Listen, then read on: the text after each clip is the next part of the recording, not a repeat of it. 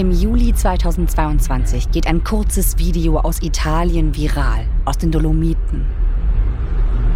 Eine riesige Welle aus Gestein und Eis stürzt einen Berghang hinab.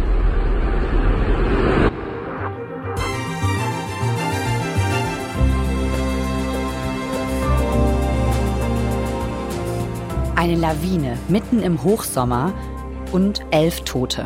Das ist eine Katastrophe, die es so noch nie gegeben hat. Eine Katastrophe, die zeigt, die Klimakrise verändert unsere Berge und unseren Planeten. Deswegen gehen heute Menschen weltweit auf die Straße beim globalen Klimastreik. Heute ist Freitag, der 3. März. Ihr hört 11KM, der Tagesschau-Podcast. Ein Thema in aller Tiefe. In der ARD-Audiothek und überall, wo es Podcasts gibt. Ich bin Viktoria Michalzack. Anna, schön, dass du da bist. Ja, vielen Dank, Viktoria. Ich freue mich auch.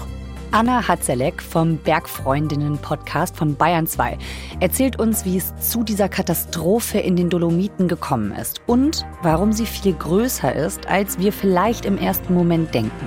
Und dazu springen wir direkt nach Italien. Genau, richtig. Es geht heute um Silvano Plona. Das ist ein italienischer Journalist.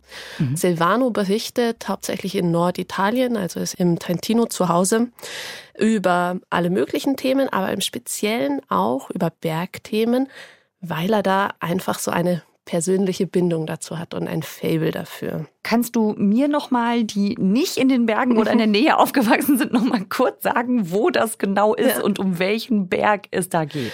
Die Dolomiten, die sind eine Gebirgsgruppe, die ihren Namen bekommen haben von ihrem Gestein. Also die Dolomiten bestehen hauptsächlich aus Dolomit und dieses Gestein hat das Besondere, dass es sehr sehr hell ist und dadurch strahlt es so. Und die Dolomiten haben eine irre schöne, ganz besondere leuchtende Optik. Ich glaube auch deswegen wurden sie zum Beispiel zum UNESCO-Welterbe ernannt, weil sie einfach so schön sind. Und ja, jetzt mal kurz gesagt, wenn man aus Deutschland nach Italien runterfahren würde, dann kommt man über die Brennerautobahn und dann links. Und der Silvano, von dem wir eben gesprochen haben, der hat eben eine besondere Verbindung zu einem ganz bestimmten Berg und der heißt Marmolata. Genau. Die Marmolata hat auch einen Spitznamen, der heißt die Königin der Dolomiten. Oh. Ähm, ja. Das liegt einfach auch daran, dass die Marmolata sehr prominent ist. Also wenn ich mir die Dolomiten aus verschiedenen Himmelsrichtungen angucke, dann sehe ich die immer mal schnell. Also nicht nur, weil sie der höchste Berg der Dolomiten ist, sondern weil sie auch sehr exponiert steht. Und sie selber hat mehrere Gipfel und wenn man sich den Berg so vorstellt, die sieht echt aus wie so eine wie so eine Bastion, so eine Festung. Und ja, also auf Italienisch heißt sie auch Marmolada mit einem weichen D. Mhm. Im Deutschen sagt man aber Marmolata. Mit Silvano habe ich uh, viel gesprochen uh, und ich glaube, er hat sogar viele Momente mit der Marmolada. Uh,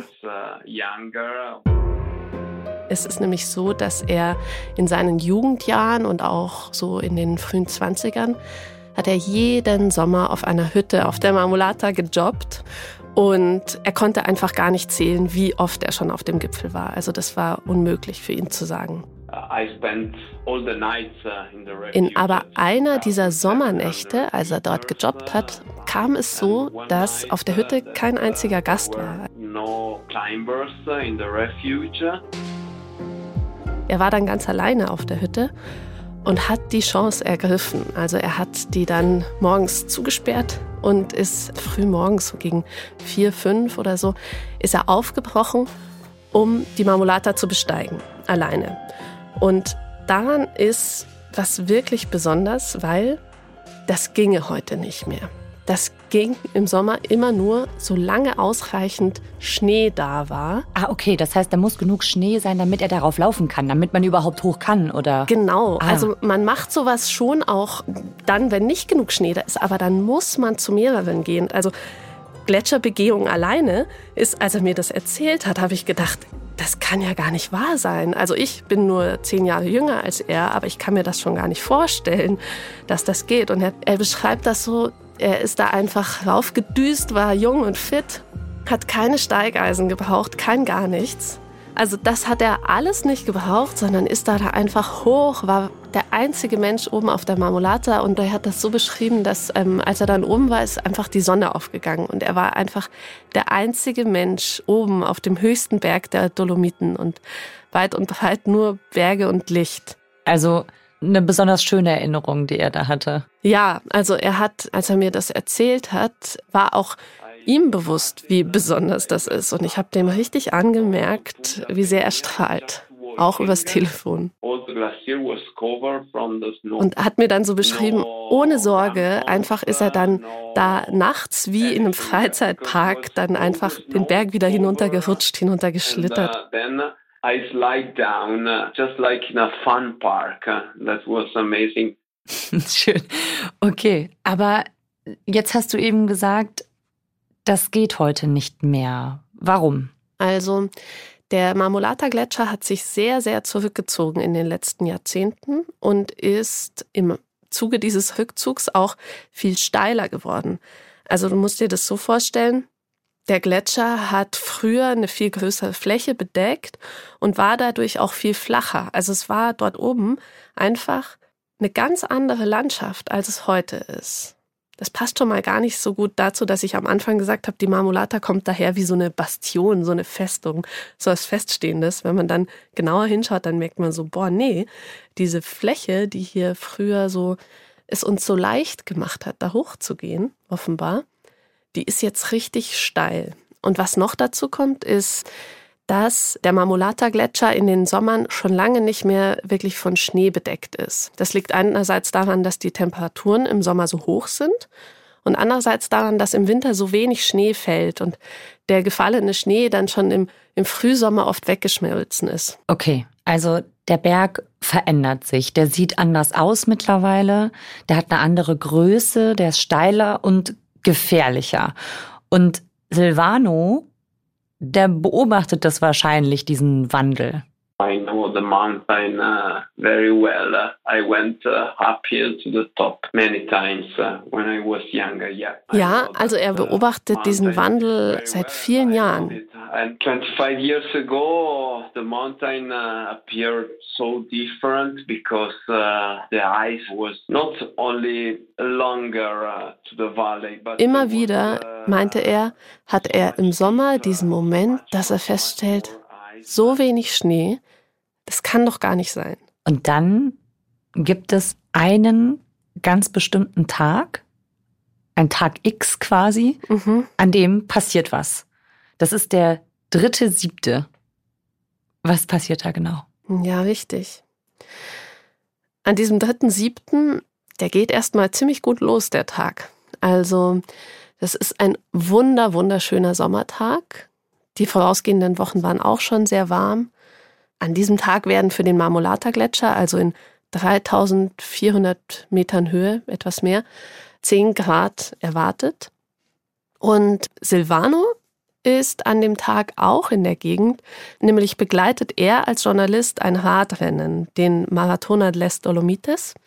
Das hat Tradition, dieses Radrennen. Das findet immer an dem ersten Sonntag im Juli statt. Und das Radrennen geht auch über einen Pass, das Sellerjoch.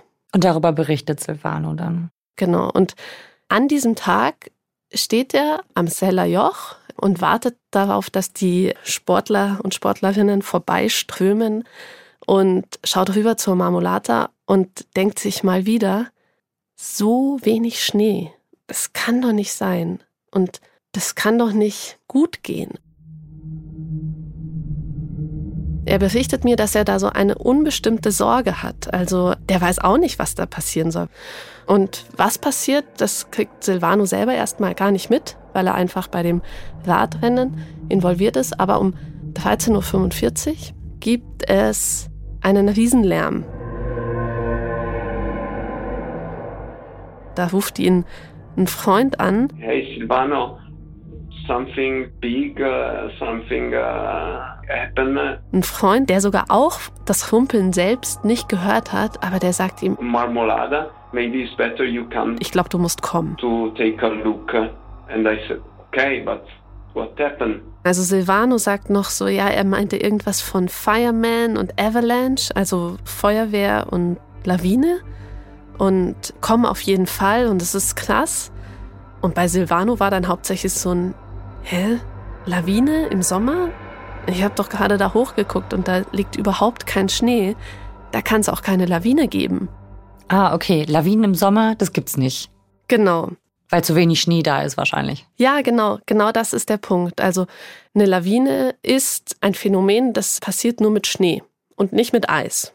Und das kommt in der Region einfach im Sommer nicht vor, weil da keine relevanten Neuschneemassen fallen. Also vielleicht in der kalten Nacht fällt schon mal ein bisschen Schnee, aber Lawinen gibt's da einfach nicht. Also deswegen passt es einerseits nicht. Also Silvano denkt so, einerseits kann nicht sein. Andererseits passt es aber dazu, dass er eh schon in Sorge um den Berg war und in Sorge um dieses Bergklima da. Und er fährt natürlich sofort los. Was Journalisten so machen, ne? Da ist was los und, und er fährt hin. Während er unterwegs ist, ruft er einen Kameramann an, den er kennt, der da auch in der Gegend wohnt. Der soll auch kommen. Der macht das Gleiche, der macht sich sofort auf den Weg, springt ins Auto und fährt los. Und die beiden treffen sich dann am Fuße des Berges. Und da merken sie schon auch, also hier ist irgendwas los. Hier kreisen Hubschrauber, hier ist irgendwie unruhige, ungute Stimmung. Und dann kommen ihnen auch zwei Wanderer entgegen. Die kommen von oben vom Berg runter, oder? Genau, die kommen von oben vom Berg runter, die beiden. Und die wissen schon ein bisschen mehr. Und die sprechen eben nicht von einer normalen Lawine mehr, sondern die sprechen von einer Eislawine. but they didn't want to talk about. They just want to go down. They told me happened something tragic uh, above us. They told me we heard uh, a big, big noise. We go down. We go down. Also das erzählen diese beiden Wanderer. Was haben die denn gesehen? Gesehen haben die eine hinunterströmende Masse und gehört haben sie eben auch diesen lauten Knall, dieses laute Rauschen. Und dann haben Sie noch was gesehen, was Sie den anderen beiden jetzt auch zeigen können? Nämlich kann man sogar vom Parkplatz aus hochgucken und dieses Loch im Gletscher, das da plötzlich entstanden ist, ähm, sehen. Und das kann man auch auf Fotos wahnsinnig gut nachvollziehen. Das ist wirklich beeindruckend und das sieht aus, das ist wie so ein richtig, richtig übles Loch in einem Zahn, würde ich mal sagen. Okay. Und das ist auch kein Wunder, dass man das von unten sieht, weil dieses Loch ist nämlich sage und schreibe 200 Meter breit und 80 Meter tief. Und das ist einfach so eine Aushöhlung in diesem Gipfelgletscher, wo man weiß, oh Gott, diese Masse, die hier vorher drin war, die ist hier gerade den Berg hinuntergerast. Okay, also diese rasende Suppe, das alles kracht da den Berg runter. Und dann, Silvano und der Kameramann, gehen die da nach oben? für die beiden ist dann ganz klar, wir müssen da jetzt hoch. Und dann ganz bald, kurz danach, treffen sie nochmal Wanderer, die den Berg hinunterkommen. I met these two Italian guys, Ein italienisches uh, Paar. Und die wissen noch mehr darüber, was passiert ist. And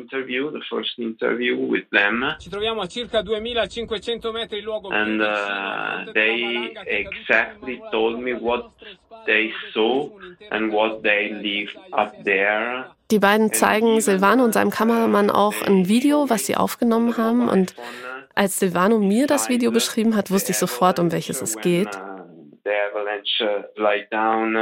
Uh, you can see these two climbers uh, seeing in front of them what happened. Das Video ist so im Hochformat gefilmt und die Person, die das filmt, die steht an einem steilen Hang und filmt auf selber Höhe rüber und da ist einfach ein wirklich reißender Strom aus Eis, aus Flüssigwasser, aus Geröll, der da diesen Berg hinunter warst. They were really shocked. They told me maybe there is one chance on a billion to survive for us and that uh, chance was our chance because they saw really the dead in the face. So imposant und wenn ich das Video angucke, dann habe ich die ganze Zeit so ein Gefühl von, du musst da weg, du musst da unbedingt weg. Also die Person, die das filmt, weil ich dauernd das Gefühl habe, das erfasst den gleichen. Mhm. Und was das Video außerdem noch zeigt, ist die absurde Geschwindigkeit, in der diese Masse da hinunter rast. Also man kann hinterher lesen von 200 bis 300 km/h. Silvano und der Kameramann, gehen die da nach oben? Genau. Also die beiden Wanderer, die ihnen das Video zeigen, die sagen ihnen auch, ja, da oben sind Leute verletzt worden. Die wissen aber natürlich nicht, wie viele und wer genau und ob die versorgt sind. Also die vermuten, dass die versorgt sind, weil ja überall auch Hubschrauber sind. Die wollten sich erstmal selber in Sicherheit bringen. Also die haben zugesehen, dass sie ins Tal kommen und Klar. weg aus dieser Situation. Und das ist das, was Silvano und sein Kameramann in dem Moment auch noch nicht wissen. Also sie wissen jetzt, da oben ist eine krasse Tragödie passiert. Aber wie viele Leute da oben verletzt sind, was da oben gerade los ist, wissen sie nicht. Deswegen beschließen sie, wir gehen da jetzt auf jeden Fall hoch und sie gehen auch schnell. Also sie beeilen sich so richtig. Und dann kommen sie oben an. Was passiert da? Was sehen sie da? Also sie hatten da auch ungefähr so eine gute Stunde Fußmarsch nach oben in so eine Gegend, die heißt Pian dei Fiacconi. Das ist quasi das erste etwas flachere Stück unterhalb des Marmolata-Gipfels. Und da sammelt sich alles sozusagen. Also da hat sich vieles von dieser Gletschermasse, die abgestürzt ist, die hat sich da gesammelt. Aber da haben sich auch die Rettungskräfte gesammelt und Ärzte und Ärztinnen und ja, also immer wenn wir darüber gesprochen haben, was da los war, dann hat Silvano so richtig gestockt, weil sich ihm einfach ein sehr, sehr tragisches Bild zeigt. Nämlich ist es so, dass die Bergrettung, die macht ja nichts anderes, als in den Bergen zu retten und ist gut ausgestattet für die verschiedenen Szenarien, die es einfach so gibt in den Bergen. Also, dass mal es einen Felssturz gibt oder dass jemand am Fels abstürzt oder dass es im Winter eben Lawinen gibt und dass im Winter auch Menschen von Lawinen verschüttet sind. Aber auf dieses Szenario ist niemand gefasst, eben weil diese Gletscherbrocken so unheimlich schwer und so unheimlich dicht sind, dass man irgendwie gleich schon weiß, okay, die Leute, die davon verborgen sind, können wir bergen, aber es wird nichts nützen. Also diese Masse ist einfach so brutal, so tödlich, dass die Verletzten versorgt wurden, die nur am Rande von dieser Masse erfasst wurden. Und auch die sind schon herbe verletzt. Also es ist voll schwierig, da gar nicht so explizit zu werden. Aber ich weiß zum Beispiel, dass noch Wochen später wurden Körperteile da am Berg gefunden und mhm. geborgen und heruntergetragen. Also die Leute da, die da im Einsatz waren, die waren verzweifelt. Also ich habe einen Arzt gehört, der immer gesagt hat, was mache ich hier? Was mache ich eigentlich hier? Ich kann hier gar nichts. Ich kann hier niemandem helfen. Wie viele Menschen sind da gestorben an dem Tag? Es sind elf Leute gestorben und inzwischen, also die Bergungsarbeiten haben auch zwei Monate gedauert, über zwei Monate. Mhm. Inzwischen konnten alle geborgen werden. Ja, und es waren acht Verletzte, also zum Teil schwer Verletzte. Da merkt man auch, dass dadurch, dass die Zahl der Verstorbenen auch größer ist als die der Verletzten, dass es wirklich ein ganz brutaler Vorgang war. Und das Irritierende daran ist eben, dass das ganz neu war. Also es ist noch nichts dergleichen vorher passiert. Und heißt, es war niemand vorgewarnt. Und bei diesem Unglück gab es kein einziges Vorzeichen. Also es gab keine Brechgeräusche vorher. Es gab auch nichts Kleines, was schon mal im Vorfeld runtergeflogen ist. Der Gletscher sah einfach aus, wie immer zuletzt. Silvano meinte irgendwann mal zu mir so, du, also wenn du mich jetzt nach dem 2. Juli fragen würdest, was ich da gemacht habe. I could tell you, I don't know. I'm sorry, I can't remember. Aber jetzt fragst du mich nach dem 3. Juli. I can see every moment of that afternoon in my mind. And uh, it's still uh, a big emotion for me. Ich weine immer noch. I'm still crying. Und so war es auch bei unseren Gesprächen. Those 11 climbers, people who love the mountain, they are not here because something terrible also er ist einfach sehr berührt und schockiert von den Geschehnissen des 3. Julis einerseits. Und andererseits fragt er sich natürlich auch, wie sollen das weitergehen? Also wie werden sich die Berge, wie wird sich meine Heimat, wie wird sich das, was ich kenne, in den nächsten Jahren noch so massiv verändern? Also womit müssen wir rechnen? Und ich habe ihm angemerkt, dass er auch wirklich Angst hat vor weiteren tragischen Einschnitten. Und er ist nicht der Einzige, mit dem ich über diesen 3. Juli gesprochen habe. Ich habe auch mit Leuten aus dem Rettungsteam gesprochen, ähm, mit einem Wirt. Und alle sind gleichermaßen betroffen und weiterhin durcheinander. Hm.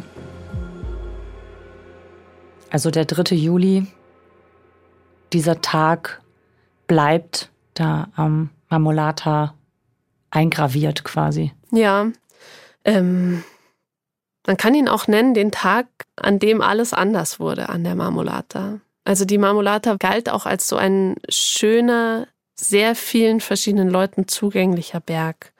Das war auch das Schöne an diesem Berg, dass der so zugänglich für viele Menschen ist. Aber die Zeiten sind vorbei. Da sind Menschen schwer verletzt worden, gestorben, die Helfer sind überfordert und alle sind irgendwie hilflos, weil das so neu ist. Das gab's noch nie. Warum denn? Also Anna, erklär uns doch mal als Expertin für Berge, warum es das noch nie gab und was da eigentlich genau passiert ist. Ganz zweifelsfrei geklärt ist es tatsächlich immer noch nicht, was da genau passiert ist. Aber alle Gletscherforscher und Gletscherforscherinnen sind sich eigentlich einig in einer Vermutung bzw. einer These. Und der Hauptaufhänger für diese These ist die Tatsache, dass da ganz viel flüssiges Wasser auch den Berg runterkam. Und zwar ist es so, dass vor allem im Sommer Gletscher ja schmelzen. Also die werden an der Oberfläche erwärmt, die Sonne das Eis und da entsteht dann Flüssigwasser. Und das sickert durch die Gletscherspalten oder am Rande des Gletschers, sickert das auf die Gletscherunterseite. Und da ist dann Gestein. Also im Gestein kann es nicht weiter versickern. Und normalerweise würde das dann auf der Gletscherunterseite sozusagen unter dem Gletscher einfach so rausfließen. Und dann bilden sich Flüsse. Man kennt die ja, diese eiskalten Flüsse in den Bergen. Aber manchmal ist es dann auch so, dass die Oberfläche des Berges, die ist ja nicht unbedingt aalglatt und einfach irgendwie nur eine glatte Rampe, sondern da gibt's ja auch so Mulden und Zwischenerhebungen und Hirnhügel und Darnhügel. Und da kann es passieren, dass sich das Wasser staut, weil die Abflüsse eben verstopft sind vielleicht oder versperrt oder einfach schon ausgelastet. Dann kann es passieren, dass sich sogenannte unsichtbare Seen unter den Gletschern bilden. Und dann entsteht, je mehr Wasser schmilzt und danach strömt, kann es passieren, dass sehr, sehr großer Druck entsteht unter der Gletschermasse und es strömt was nach. Und so muss es auch zu diesem explosionsartigen Ausbruch gekommen sein, also ohne ein Vorzeichen.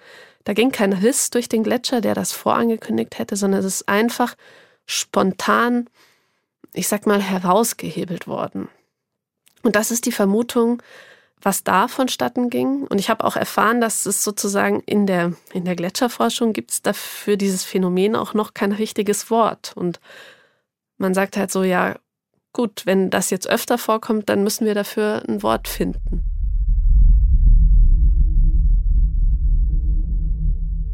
Das, was da passiert ist, was bedeutet das eigentlich darüber hinaus, dass es ein Unglück gab an einem bestimmten Berg? Also für Silvano ist dieses Unglück so eine Form von Bestätigung für seine Sorge um den Berg.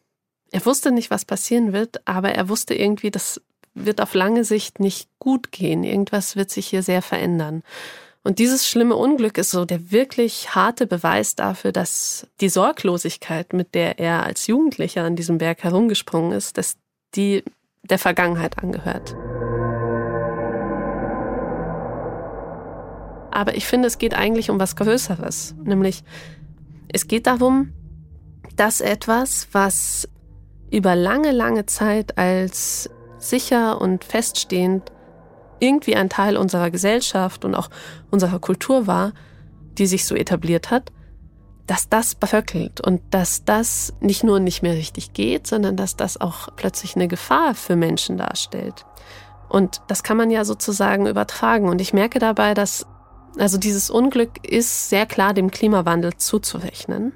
Der Klimawandel ist der Grund dafür, dass sich die Gletscher so entwickeln, wie sie sich entwickeln. Und deswegen ist dieses Unglück auch passiert. Und Klimawandel ist dafür eigentlich das völlig falsche Wort, weil sich das, das hört sich einfach an, als würde sich das Klima wandeln.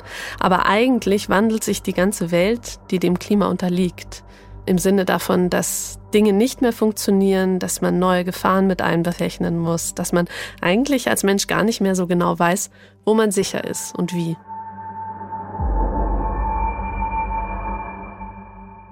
Im Zuge der Recherche habe ich was gelernt, was ich sehr spannend finde, nämlich die Erderwärmung betreffend.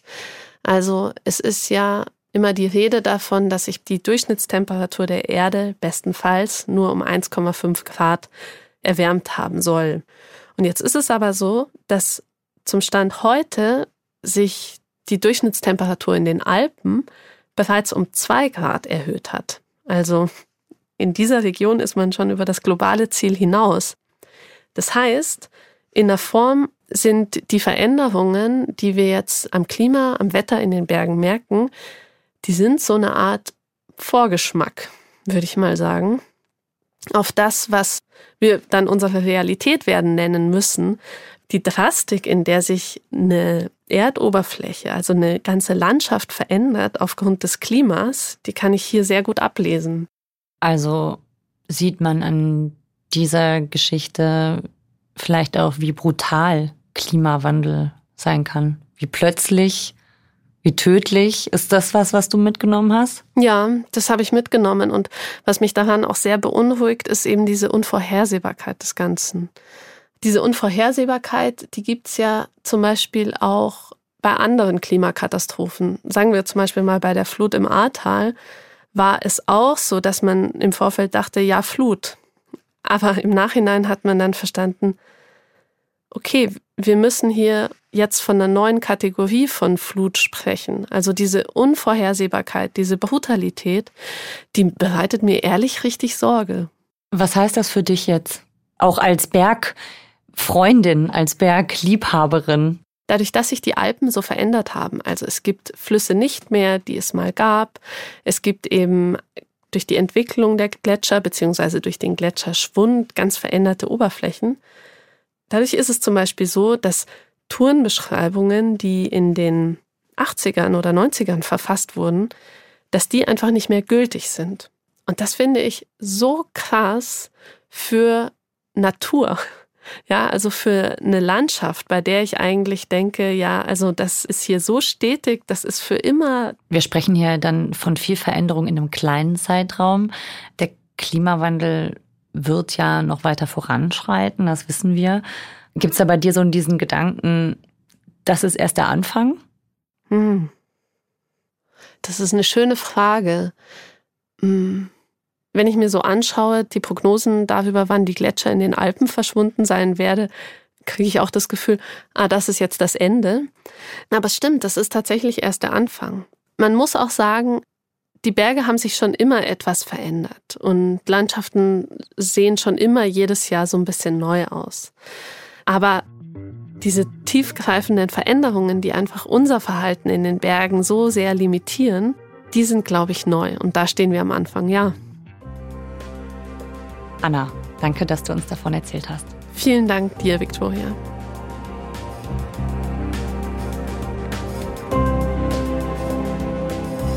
Das war unsere Folge für heute hier bei 11KM, der Tagesschau-Podcast. Zur Katastrophe in den Dolomiten hat Anna Hatzelek in aller Tiefe recherchiert für den Podcast Bergfreundinnen von Bayern 2. Anna hat mit ihren Bergfreundinnen Katharina Kestler und Antonia Schlosser gleich mehrere Folgen zum Klimawandel im Hochgebirge aufgenommen. Ihr findet den Bergfreundinnen-Podcast verlinkt in den Shownotes oder in der ARD Audiothek. Da gibt's uns, also 11KM, auch. Es lohnt sich also doppelt, die App der ALD Audiothek runterzuladen. 11KM, der Tagesschau-Podcast. Autor der Folge ist Sandro Schröder. Mitgearbeitet hat Hans-Christoph Böhringer. Produktion Gerhard Wiechow, Florian Teichmann und Jürgen Kopp. Redaktionsleitung Lena Gürtler und Fumiko Lipp. Ich bin Viktoria Michalzack. FKM, der Tagesschau-Podcast, ist eine Produktion von BR24 und NDR Info. Wir hören uns. Ciao.